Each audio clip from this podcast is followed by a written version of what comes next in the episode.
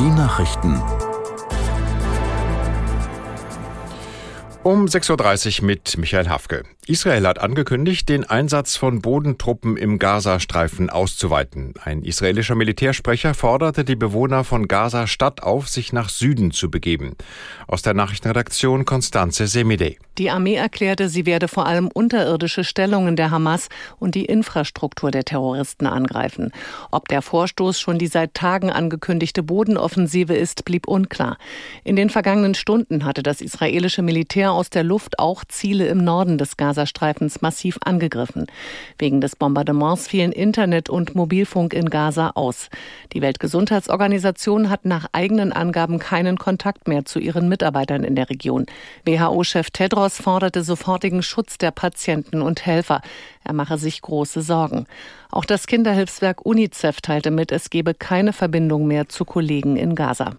Die UN-Vollversammlung hat eine sofortige Waffenruhe für den Gazastreifen gefordert. Die Mitgliedstaaten verabschiedeten mit großer Mehrheit eine entsprechende nicht bindende Resolution. Darin wird auch eine Verbesserung der humanitären Situation in Gaza verlangt. 120 Staaten stimmten für die Resolution, Deutschland enthielt sich.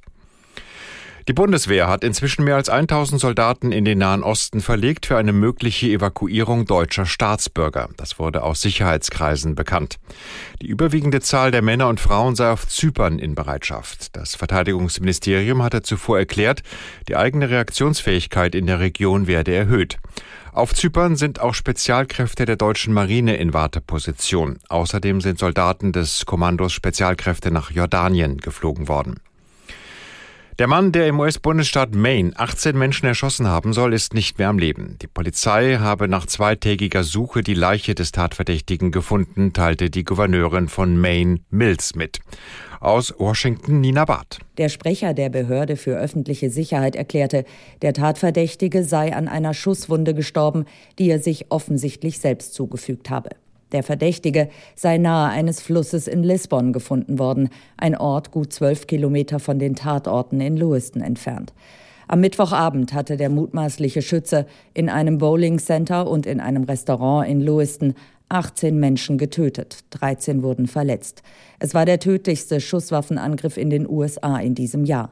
Ein Motiv ist bisher unklar. Der Verdächtige war Waffenausbilder und Reservist bei der US-Armee und hatte offenbar psychische Probleme. Im Sommer soll er für zwei Wochen in eine psychiatrische Einrichtung eingewiesen worden sein. Ein Richter hat Haftbefehl gegen drei Jugendliche erlassen, die im Kreis Lippe in Nordrhein-Westfalen einen Obdachlosen getötet haben sollen. Bei den Verdächtigen handelt es sich um einen 14-Jährigen und zwei 15-Jährige. Die beiden älteren Jugendlichen haben nach Auskunft des Staatsanwalts Gewalt gegen den Obdachlosen in Horn-Bad Meinberg eingestanden. Sie hätten den Angriff gefilmt und verbreitet. Nordrhein-Westfalens Ministerpräsident Wüst bewirbt sich heute um die Wiederwahl als Vorsitzender des Landes CDU. Bei dem Parteitag in Hürth tritt der 48-Jährige voraussichtlich ohne Gegenkandidaten an. Aus der Nachrichtenredaktion Ulrike Ufer. Neben anderen wird Bundesparteichef Merz zu einem Grußwort erwartet. Beobachter handeln Merz und Wüst als potenzielle Anwärter auf die nächste Kanzlerkandidatur der Union. Wüst führt den mitgliederstärksten CDU-Landesverband seit zwei Jahren. Im Oktober 2021 war er mit mehr als 98 Prozent zum Nachfolger von Armin Laschet gewählt worden. Seine Bestätigung im Amt gilt als sicher.